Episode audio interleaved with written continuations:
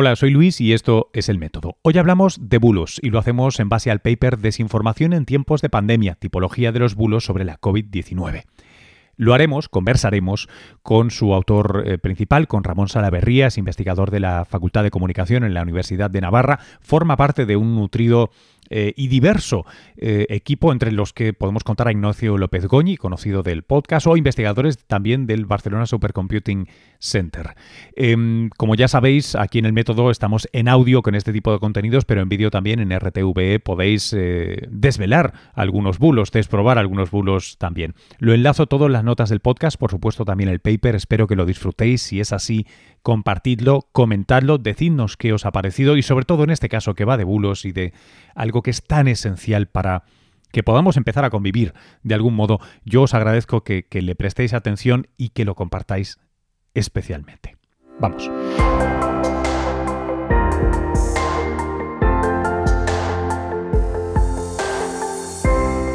Yo soy Ramón Salaverría, profesor de periodismo en la Universidad de Navarra y especializado en la investigación sobre medios digitales. Em, ¿De dónde surge la idea de, realizar esta investigación?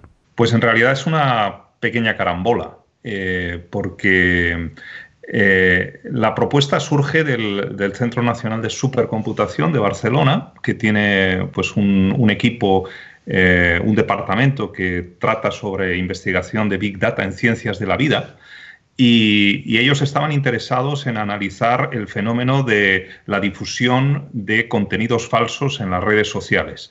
Pero se daban cuenta de que siendo fuertes en la parte, digamos, metodológica y, técnica, les faltaba una pata, ¿no? que era el conocimiento comunicativo de las redes. Por ese motivo se pusieron en contacto conmigo personalmente. Eh, acordamos en noviembre del año pasado pues eh, crear un, equipo de investigación que está conformado por, ocho investigadores y por eso digo que es una carambola, porque en noviembre nadie podía imaginar, desde luego no nosotros, ¿no? Eh, que pocos meses después, o incluso cabría decir pocas semanas después, se iba a desencadenar todo lo que ha ocurrido después. Eh, en aquel momento el fenómeno de los contenidos falsos estaba asociado sobre todo a la política, estaba asociado también al cambio climático, todos recordamos el caso de, Greta Thunberg y compañía, y en menor medida pues, se hablaba un poco de pues, las, polémicas de las vacunas, de la homeopatía. Eh, y nosotros en nuestro proyecto, es que es ya bastante llamativo, la memoria que presentamos dijimos, si se desencadenara una pandemia, el fenómeno de las eh, noticias falsas podía ser algo, algo grave. Eh, habría que decir que desafortunadamente teníamos razón. Sí, de, alguna manera la lotería biológica estaba de vuestra parte, pero tan inmediato es, es la verdad es que es, es tremendo. Em, una, una, de las cosas que me, que me llama la atención, y yo supongo que cualquier ciudadano que, se detenga un momento a pensar sobre un término que, es de uso tan común en, los últimos tiempos, y fake news, fake news, fake news, lo repetimos todo el día, pero es tremendamente difícil de, asir, de agarrar, ¿no? Ese término. Mm. cuál es el objeto de estudio? Yo, yo pienso que de entrada el concepto fake news es una falsedad en sí misma, porque contiene dos palabras, eh, fake, que significa falso, y news, que significa noticias. En lo primero es correcto, es decir, son falsedades, pero en lo segundo no, porque no son noticias. De hecho, el estudio que acabamos de, publicar hace unos pocos días eh, demuestra que efectivamente la gran mayoría, nueve de cada diez de los contenidos falsos que la gente consume no son propiamente noticias, son contenidos compartidos por, por personas eh, o, divulgados de manera interesada, cabría decir incluso quirúrgica, por parte de organizaciones que pretenden algún tipo de, efecto, ¿no? sea ideológico, sea eh, de estafa económica, eh, lo que sea. ¿no? Y por tanto es un, es un concepto efectivamente bastante difícil que se ha hecho muy popular, sobre todo eh, pues eh, a partir de, su uso eh, constante por parte de, Donald Trump durante las elecciones presidenciales de 2016 y, ha pasado a formar parte del lenguaje coloquial político entre periodistas, incluso entre académicos también. ¿Hay algo que las haga particularmente distintas en este contexto sanitario científico? Porque claramente está esta influencia, y sé que es difícil separarlas porque luego eh, acaban vertiendo en política o regresando desde la política hacia la ciencia, pero ¿hay algo que las signifique? Bueno, lo que efectivamente es, verdad que, que las, eh, los contenidos falsos, es que yo me resisto incluso a decir noticias falsas. Desde luego, la expresión fake news la rechazo completamente, pero incluso... contenidos. La expresión noticias falsas me parece en sí mismo ya polémica, o por lo menos criticable. ¿no? Entonces, sí que nos hemos dado cuenta de que esos contenidos falsos tienen una intención, ¿no? Eh, que en algunos casos, como digo, es hay básicamente tres intenciones. Uno, la mera gracia, la mera broma, el, típico gracioso que dice, bueno, nos vamos a echar unas risas y entonces voy a, voy a ver, si, a ver quién, quién pica en esto, ¿no? Eh, que sería lo más inocente de todo y habitualmente lo que menos consecuencias tiene. Pero hay otras dos categorías, que es la estafa económica, que es llevar eh, a las personas a compartir, por ejemplo, su cuenta bancaria o, datos personales que puedan ser utilizados posteriormente para crear una estafa.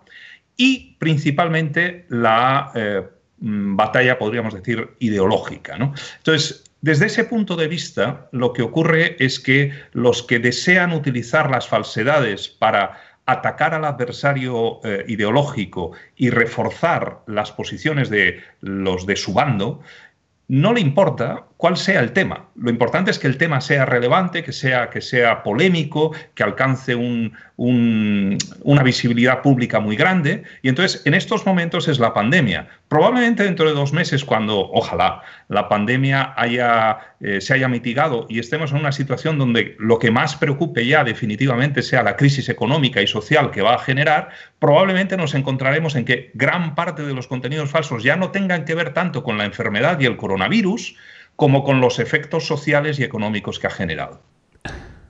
Estaba, eh, creo que fue la semana pasada, hace un par de semanas, hablando con Elena Matute, eh, psicóloga de, Deusto, y para un programa en el que íbamos a tocar aspectos psicológicos y, queríamos hablar de por qué, qué hay detrás de la difusión, no de la elaboración primera, sino de la difusión. Eh, la verdad es que no, no pudo darme una respuesta satisfactoria eh, no, sé si, si, tú convienes en que es difícil acabar de explicar por qué se generan, quiero decir desde ciudadanos de a pie, ¿eh? desde el, gracioso un poco que tú citabas al principio, el, menos tóxico de los perfiles, y sobre todo por qué se difunden. Eh, porque estaba, estaba preparando esto, leyéndome otro, otro paper relativamente fresco en el que han estado cuantificando eh, las, ahora sí porque eran inglés, las fake news asociadas a la pandemia en China, en Weibo, y claramente, por ejemplo, las que funcionan son eh, están enfadadas, ¿no? Tienen, un, tienen un, tenor emocional de enfado que parece que las, que las liga, o sea, que las desliga completamente o casi completamente de su contenido de información. Y es más un tema de, release, de, casi más psicológico que informativo, si, si, lo puedo decir así. No sé si vosotros veis también, sé que no era el objeto del estudio, ¿eh? la evaluación. Eh, perdóname, la pregunta la hago mal y larga, pero me has entendido. Sí, no, efectivamente hay, hay distintos componentes eh, eh, que se conectan entre sí para generar ese proceso de eh, diseminación de contenidos falsos. ¿no? Uno, efectivamente, como mencionabas, es psicológico. Por ejemplo, así como los periodistas, yo soy de formación periodística y, trabajé unos cuantos años como periodista, aunque ya llevo bastantes también en la universidad, digo, los periodistas tenemos esa pulsión de dar la noticia. Para nosotros es, algo que el que no lo ha experimentado no lo entiende, pero cuando uno tiene una información propia que puede comunicar a los demás, eso genera un calambre especial. Eh, bueno, pues eh, los ciudadanos de a pie están teniendo también esa, ese calambre, porque cuando tienen una información que saben que puede ser polémica entre un grupo reducido, que puede ser familiares, amigos, colegas de trabajo, y lo comparte en una red de mensajería, aunque no se haya eh, asegurado de, que aquello es 100% eh, cierto, eh, si piensa que aquello puede generar una especie de, congoja o de inquietud o, de pues dice, lo voy a compartir porque vas a ver tú cómo se van a movilizar. Es un poco esa misma, eh, esa misma pulsión que experimentan los periodistas cuando tienen una, una, información de gran, de gran alcance.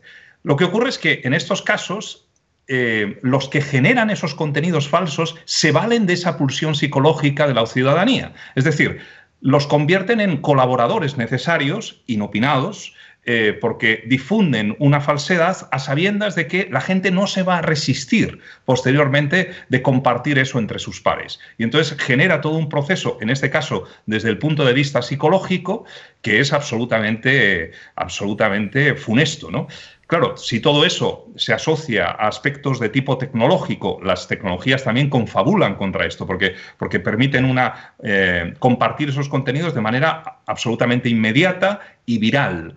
Eh, pues al final eh, todo termina generando un, fenómeno pues, que ha, alcanzado la, dimensión que todos conocemos. Ramón, hay, una, una, cosa más en, esta línea que, siempre me da mucho que pensar, que es, y, yo he sido de los que en mi faceta de periodista, que no he ejercido aquí en España, pero he ejercido fuera, em, me he subido al carro de em, darle gran poder explicativo a, los ecosistemas como Facebook o Twitter, eh, pero luego la verdad es que viendo vuestro, vuestro trabajo en el que, sobre el que estamos ahora eh, charlando, WhatsApp, que, no usa algoritmo, que no tiene un sesgo, que, digamos que todo el algoritmo que está dentro de WhatsApp somos tú, yo y los usuarios, parece que triunfa en la difusión de, de bulos. Aunque estos puedan luego pervivir en sus nichos en diferentes redes sociales, claramente lo que multiplica esto es WhatsApp, ¿no? O sea, hay, un factor humano realmente decisivo. Quiero decir que, está bien acusar al señor Zuckerberg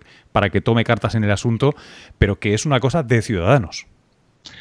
Bueno, eh, tanto Facebook como WhatsApp, conviene recordarlo, pertenecen a esa misma sí, Mismo grupo. y, por tanto, eh, en este caso, eh, Facebook o Zuckerberg está trabajando con dos barajas al mismo tiempo. Una mediada por los algoritmos, que sería efectivamente Facebook, donde los contenidos que se nos presentan en el, en el muro de Facebook están determinados por una serie de criterios que son ocultos para los usuarios, pero que están absolutamente eh, perfilados para generar lo que eh, en, bueno, en el término anglosajón se llama engagement, tiene una traducción un poco compleja que sería algo así como, como estar eh, enganchado a la información, ¿no? una especie de, participación constante. ¿no? bueno, pues el algoritmo de Facebook está diseñado de tal forma que no podamos despegar los ojos de la información que se nos está presentando. Claro, en WhatsApp, en principio, no pesan tanto esos algoritmos, aunque, aunque, también los hay, particularmente en lo que se refiere a la diseminación en grupos, ¿no? Eh, porque eh, ahora, por ejemplo, una de las medidas que tomó, eh, que tomó WhatsApp precisamente en abril fue reducir la capacidad por parte de los usuarios de redifundir en sus foros contenidos que eh, habían eh, leído o que pretendían compartir a partir de otros foros, es decir, reducir la viralidad de los contenidos. Y ahí pues también hay cierto componente eh, algorítmico también. ¿no? pero sí, es verdad, al final termina ocurriendo que los mayores cooperadores no son ni siquiera los, los algoritmos, sino que son los, los ciudadanos, las ciudadanas, quienes desde su inocencia o su voluntad a veces de, colaborar, oye, voy a alertar a la gente que conozco de este supuesto peligro del que me ha llegado noticia a través de WhatsApp, pues con esa intención de ayudar, finalmente lo que están haciendo es diseminar falsedades. Sí, sí, es que estamos en una situación muy similar a la de la regulación de, sustancias adictivas como puede ser el cigarrillo, el tabaco. Eh, hay una realidad biológica innegable que participa en esto y o bien ponemos cortafuegos nosotros, ¿no? Pues esto de WhatsApp de, de limitarlo, o tomamos cartas en el asunto en, en eh, en los lugares donde más habitan y se multiplican, que son estas redes sociales, o que, que, no es el ámbito de este trabajo, pero entramos un poco en la línea de Pomerancev y compañía y las granjas productoras de este tipo de, ¿no? Lo que citabas al principio, ¿no? O sea, los, los generadores reales de, todo esto, que es, que es otra, vamos, otro tema absolutamente interesantísimo, ¿no? Em, Ramón, en este, en este trabajo en concreto en el que habéis analizado estas primeras semanas de la pandemia en, España, em, ¿qué, resultados, eh, grosso modo, eh, obtenéis? ¿Qué es lo que salta a la vista más de los datos que habéis analizado? Bueno, queríamos obtener una radiografía de cómo son los bulos eh, relacionados con la pandemia, porque hay bulos que no, no, se relacionan con la pandemia, pero queríamos saber exactamente cuáles eran los perfiles, ¿no? Mm, eh, pues eh, cuáles son sus contenidos, cuáles son los formatos que emplean, dónde eh, tienen origen esos contenidos grosso modo, eh, porque no estamos diciendo qué personas, sino qué territorios, si son de origen internacional o nacional o local. Eh, nos interesaba ver, por ejemplo, eh, los elementos que han sido utilizados para comunicar esos bulos, si se ha utilizado texto, fotografía, vídeo. y nos hemos dado cuenta, por ejemplo, de que frente a la amenaza que se anuncia ya desde hace pues, un par de años al menos de los llamados deepfakes, que son eh, las falsedades, las creaciones, fabricaciones eh, desinformativas que utilizan inteligencia artificial. Todos seguramente o muchas de las personas que nos están escuchando ahora eh, habrán visto esos vídeos donde pues, hay una persona hablando, pero la cara pertenece a otra persona distinta y es prácticamente indistinguible pues, cuando alguien está hablando, si es el presidente de Estados Unidos o, quién es eh, la persona que está hablando. Eh, bueno, pues hemos tratado de, analizar esos elementos finalmente para hacer una tipología de los bulos. Y yo creo que más allá de, tener esa radiografía sobre cuáles son eh, los contenidos, los formatos, lo más interesante del estudio es que identifica cuatro tipos de bulos fundamentales. Desde el punto de vista conceptual, teórico, sería esta la principal aportación. Y esos cuatro tipos son la broma, la exageración, la descontextualización y el engaño, que si nos damos cuenta tienen como una especie de progresión en gravedad. Lo menos grave sería la broma, se entiende que tiene que ser una broma que recurre a la falsedad, porque a veces las, bromas se basan en contenido real, pero en este caso es utilizar una falsedad para hacer una gracieta para entendernos. Esto ya en sí mismo sería un bulo, pero es, digamos, en la categoría de bulo sería el mínimo eh, o la cosa más inocente de todas. ¿no? La siguiente sería la exageración, que contiene una parte de verdad, pero añade una serie de detalles falsos que finalmente terminan convirtiendo aquello en un eh, contenido falso. De hecho, nos hemos dado cuenta de que el bulo que hemos categorizado como eh, exageración es el más frecuente entre los políticos. Luego está la descontextualización, que también tiene una parte de verdad, en el sentido en que se toma un contenido que en un determinado contexto es cierto, pero se resitúa en un contexto distinto, de modo que se genera una tergiversación. Por ejemplo, eh, yo qué sé, se toma una fotografía tomada hace años, eh, uno de los ejemplos que se me viene a la cabeza, ¿no? de una serie de ataúdes eh, en, unos, en, un, en, un, eh, en, los bajos de un, de un supuesto mm. hospital, se dice, y dicen, fíjense cuántos ataúdes, hay centenares de ataúdes aquí esperando a, la cantidad de muertos que van a salir. Y ciertamente la, la, fotografía es cierta, nadie ha trucado esa fotografía. El problema está en que esa fotografía procedía del año 2013 en Italia, y correspondía a una fotografía tomada para, eh, bueno, pues eh, para, con motivo de, toda la crisis de los eh, emigrantes subsaharianos que estaban intentando llegar a las costas de Lampedusa. ¿no? Eso sería una descontextualización. Y finalmente está el engaño. El engaño es la fabricación de todo, del texto, de la fotografía, del vídeo, de todos los elementos, con el fin de pues, llevar a engaño a la ciudadanía. ¿Hay, una relación de, popularidad o efectividad inversa con el valor de producción, con el esfuerzo de, elaboración? Pues eh, de hecho, en estos momentos parece que son más eficaces eh, los bulos cuanto más caseros son. Eh, cuanto más... Deepfakes no, ¿verdad? no, no, no, De hecho, no hemos encontrado ningún deepfake. el, coste de producción de un deepfake, de, una, de un vídeo donde parece que está hablando, yo qué sé, el presidente de un banco, cuando en realidad aquello eh, ha sido una, una especie de adaptación elaborada de manera muy detallada, esto literalmente no ha existido. Al menos en España no, no, no hemos visto ni uno solo. Eh, en cambio, lo que sí hemos visto es el típico texto eh, lleno de emoticonos y lleno de mayúsculas eh, que, se comparte por, que se comparte por WhatsApp y donde la gente, pues vamos, no tiene ningún tipo de reparo a la hora de compartirlo con sus pares y genera unas cadenas absolutamente masivas. ¿no? Luego hay que ver si realmente la gente se lo cree o no. Yo pienso también que hay una cierta, una cierta postura de, mm, por parte de la ciudadanía de, bueno, de no prestarle especial importancia. ¿no? Bueno, oye, eh, a mí me parece que puede ser falso, pero si por si fuera cierto, pues por si acaso lo, comparto. ¿no? Eh, entonces, hay, también hay que, hay que poner un poco en, entre paréntesis cuál es el grado de, eh, bueno, de de crédito que eh, asignamos a este contenido cuando nos llega a través de las redes sociales. Me, ha sorprendido mucho, Ramón, que eh, entre los, los bulos, los, ítems analizados, eh, está relativamente abajo el audio. Y esto obviamente es una N de 1 y es lo contrario al trabajo riguroso académico que habéis llevado a cabo, ¿no?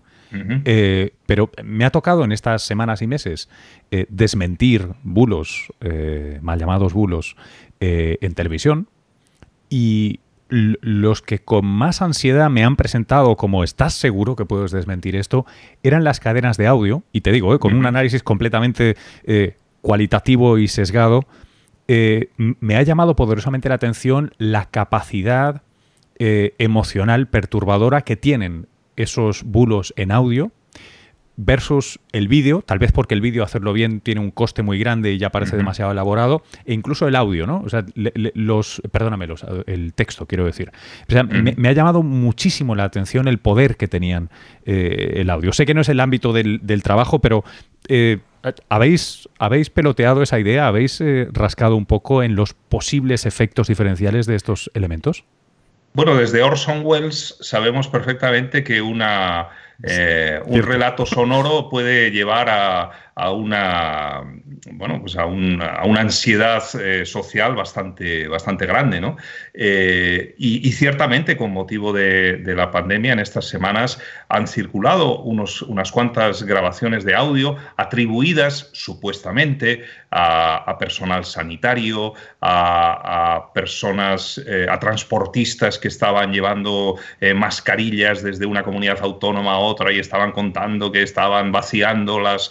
Bueno, eh, este tipo de cosas, bueno, ¿y, quién, quién, acredita que esa persona que está hablando es quien dice ser? Y ha hecho lo que afirma que está haciendo. Y aquello no es una absoluta fabricación. Simplemente el hecho de que nos llegue a través de, un compañero, de un familiar, de un amigo, eso no lo convierte en cierto. Por supuesto que esa persona no va, eh, no va a pretender engañarnos. Eh, pero eso no puede hacer que nosotros tengamos la guardia baja. Y el sonido, efectivamente, el audio, tiene un poder evocador, tiene una capacidad de, llegar al, tuétano emocional de la gente eh, que, no tienen otros, otros formatos. ¿no? El texto es mucho más intelectual, mucho más conceptual y el vídeo es mucho más eh, sensacionalista o mucho más impactante pero donde, donde tocamos la fibra de la gente es eh, en muchas ocasiones gracias eh, a, ese, a, ese, componente sonoro. Y por tanto, en un aspecto como el de las falsedades tan ligado a lo emocional, el audio efectivamente coincido en que tiene un poder eh, evocador difícilmente comparable o alcanzable por otros formatos. Ramón, ¿cómo proseguís en, el, en el grupo? Que proseguís con, ese trabajo una vez publicado esto? Eh, ¿Vais a seguir dándole, eh, válgame la redundancia, seguimiento al asunto de los bulos en el contexto de COVID de COVID-19? Bueno, este es un, proyecto de investigación financiado por la Fundación BBVA que tiene un periodo de realización de dos años y que eh, mm, y cuya fecha de inicio es el 1 de mayo, es decir, llevamos apenas tres semanas. En tres semanas. El más rápido. Claro, claro, exactamente, exactamente. Entonces, en tres semanas, eh, considerando las circunstancias tan excepcionales eh, que se han dado. Eh, nos notificaron la concesión del proyecto a finales de marzo eh, y ya prácticamente desde ese mismo día el, equipo, a sabiendas de que íbamos a tener este proyecto, nos dijimos, claro, hay que ponerse a trabajar ya, ¿no? Y efectivamente en, en, cosa de un mes, pues tenemos el primer artículo que tal vez para los que no estén familiarizados con el mundo académico les pueda parecer que esto, bueno, es un mes, pero hacer un trabajo científico con sus validaciones, con su análisis estadístico y posteriormente con el proceso de revisión que evidentemente ha, experimentado hasta eh, su publicación final en apenas un mes, es de récord, es literalmente de récord.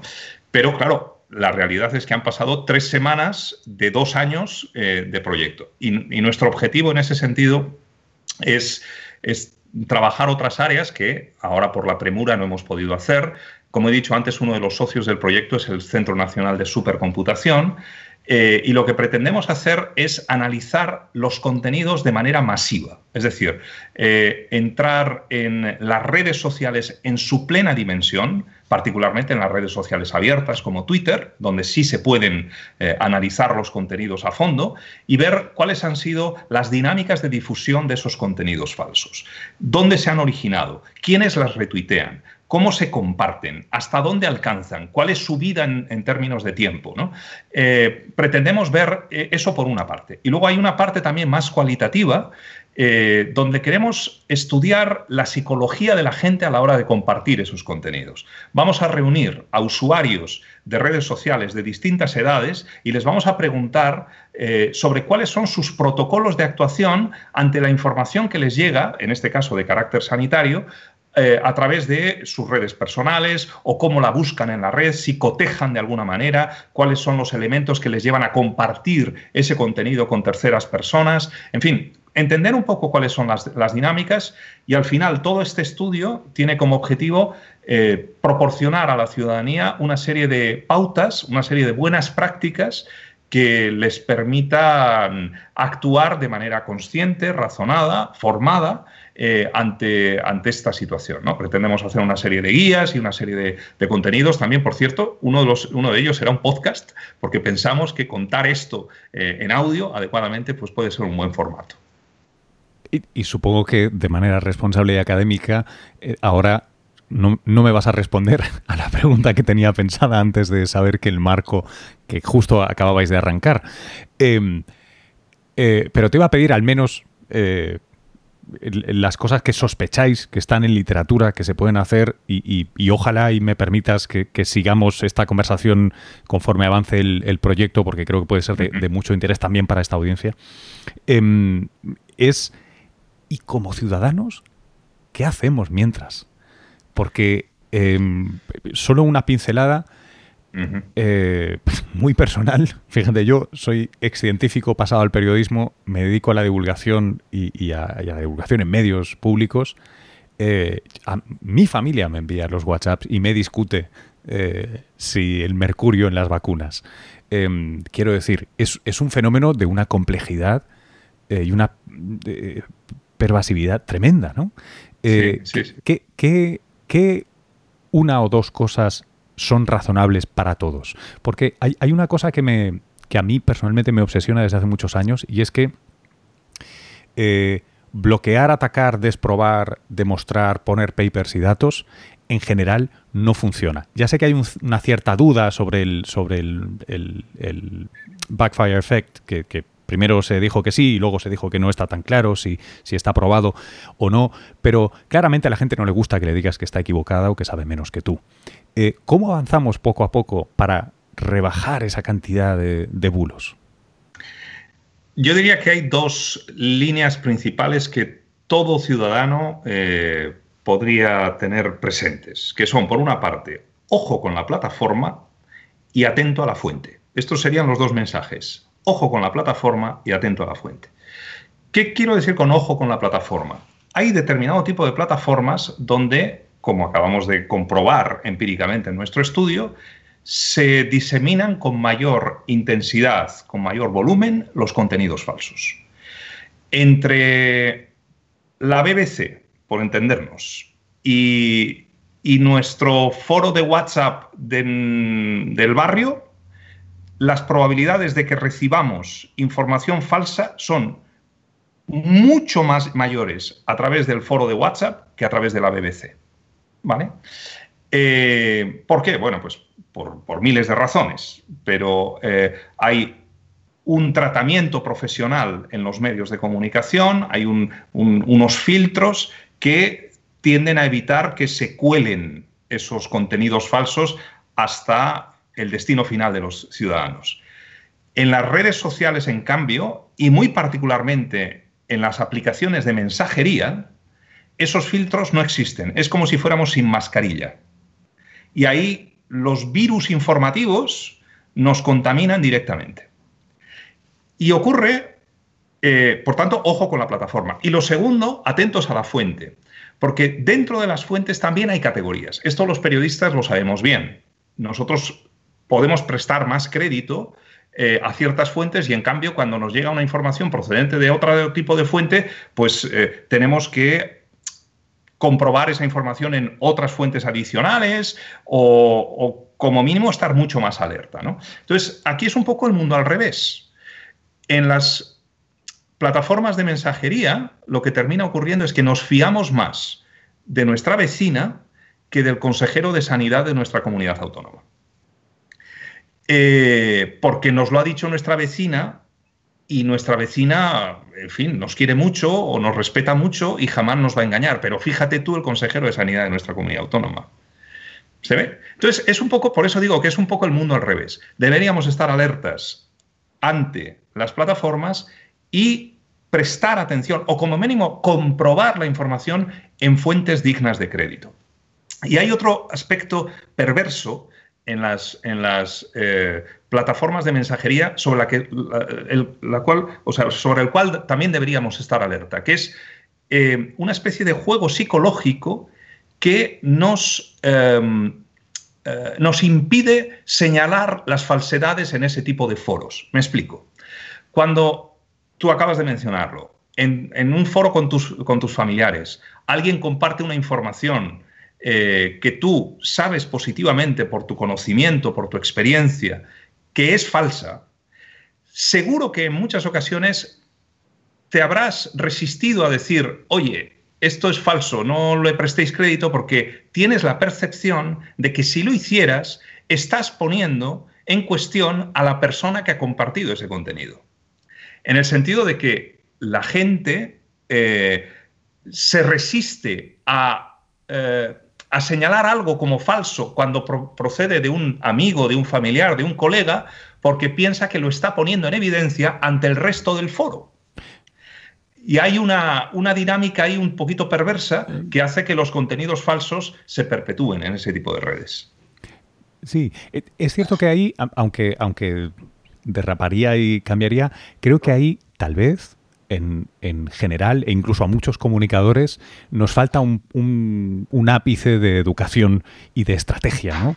a, la hora de hacerlo, porque hay, hay muchas maneras de, redirigir una comunicación que creo que no se hacen muchas veces, ¿no? Al menos en el gremio de los que nos dedicamos a la divulgación, ¿no? Que es un poco lo que decía originalmente de eh, eh, castrar al prójimo, pues tiende a no funcionar, ¿no? Pero en cambio, entender por qué alguien ha compartido eso en primer lugar es muy interesante y es, una herramienta de comunicación muy poderosa, porque le estás hablando a todo el grupo sin decirlo. ¿no? Esta idea de qué interesante que compartas esto. Eh, de hecho, esto es muy plausible, ¿verdad? Porque fíjate, esto, esto, esto, esto. Sin embargo, resulta que ta, ta, ta, y te lo llevas a otro. Obviamente no es una estrategia con 100% de efectividad, pero que, creo que tiene, tiene cierto uso. Pero efectivamente, lo que tú dices, o sea, no, tenemos un sesgo de estar de acuerdo con el grupo eh, y si no, tantas cosas no habrían, no habrían sucedido, ¿no? Pero es, es, es sin más, ¿no? Eh, es, es, muy desesperante. Yo me planteo, Ramón, si, si, si los medios de comunicación em, no o sea, si esto, si esto no ha sido aquello de la rana hervida a fuego lento, em, porque hay una. Eh, hay, un desgaste. Yo cuando comparo cabeceras, ahora mismo, en mitad de la pandemia, eh, es para estirarse de los pelos. Eh, porque técnicamente no son bulos. Pero por el amor de Dios. Qué, rango, ¿no? qué rango de verdades. Y ya sé que en, la virtud es te lees los cinco o seis y, puedes y puedes puedes promediar, ¿no? Puedes puedes eh, borrar márgenes de error por, por, lados o puedes irte a las fuentes oficiales o por ejemplo por hablar de algo objetivo.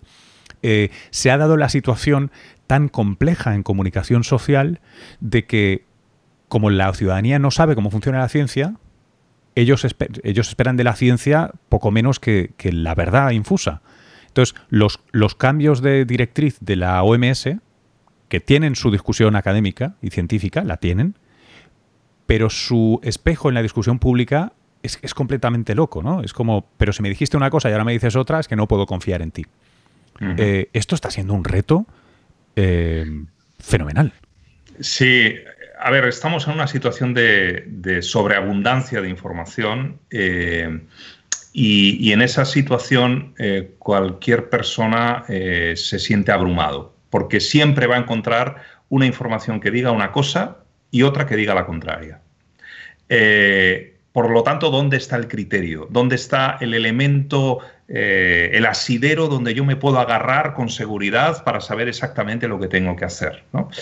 Eh, al final lo que, lo que hemos llegado es a una situación de, enorme relativismo, donde no hay unos, unos, elementos firmes eh, que han alcanzado a la propia ciencia, porque eh, parecía que uno de esos, de esos bastiones ya definitivos era, bueno, más allá de, del debate ideológico, al final tienes una serie de elementos científicos. Pero también, mire, si hemos llegado a la situación donde hay científicos y es lo propio de la ciencia, de hecho, es un, la ciencia eh, se genera el conocimiento de manera dialéctica. Entonces, eh, una, cosa pues plantea una serie de resultados, pero en un contexto distinto se plantean otros y a partir de ahí vamos generando conocimiento.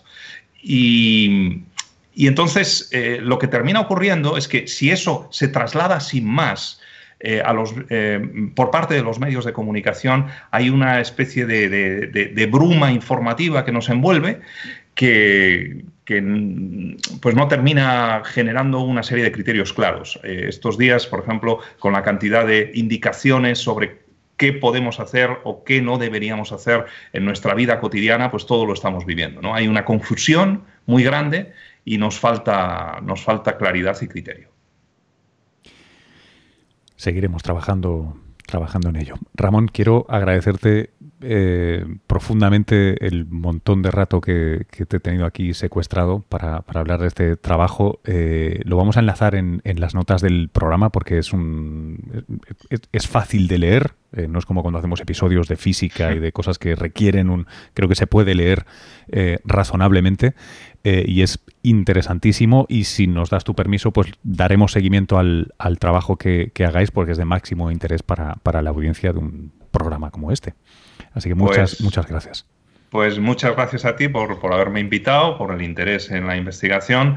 Eh, el objetivo de, este trabajo, más allá de, generar conocimiento académico, podríamos decir incluso hasta científico, me da un poco de rubor decirlo, es, eh, eh, contribuir un poco a que la sociedad tenga mayor criterio y, mayor sosiego ante este tipo de cuestiones. ¿no? De eso se trata.